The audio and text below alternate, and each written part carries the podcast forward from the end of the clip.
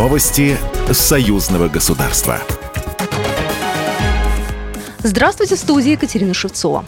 Президенты России и Беларуси Владимир Путин и Александр Лукашенко поздравили патриарха Московского и всея Руси Кирилла с годовщиной интронизации. Владимир Путин в своем поздравлении отметил, что владыка является собой пример преданного служения людям и Отечеству.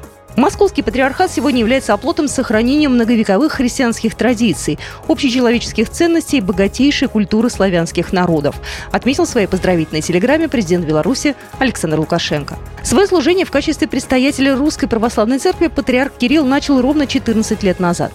Праздничные службы в честь годовщины интронизации прошли по всей стране.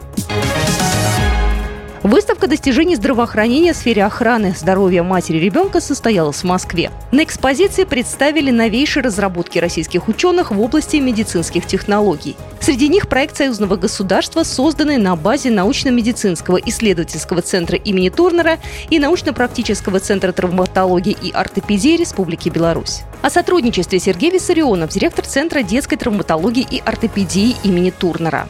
У нас давние многолетние взаимоотношения с коллегами из Республиканского научно-практического центра травматологии и ортопедии Республики Беларусь.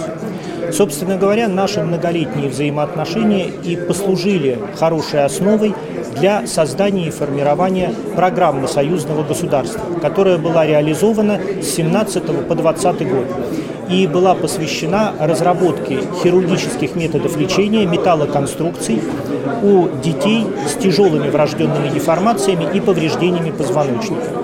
Врачи двух государств совместно проводят хирургические операции, используя разработанные методы лечения. Сейчас идет активное внедрение этой программы в регионах России и Беларуси. Вопросы сотрудничества с Российской национальной библиотекой обсудил государственный секретарь Союзного государства Дмитрий Мезенцев. Он отметил, что библиотека оказала неоценимую помощь в выпуске первой книги нового масштабного литературно-издательского проекта «Библиотека Союзного государства», сообщает портал Постоянного комитета Союзного государства.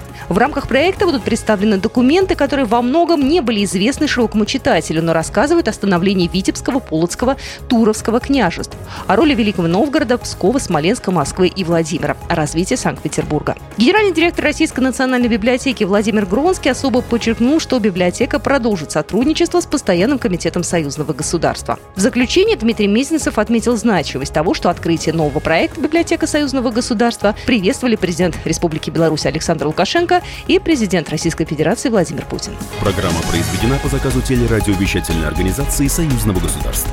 Новости союзного государства.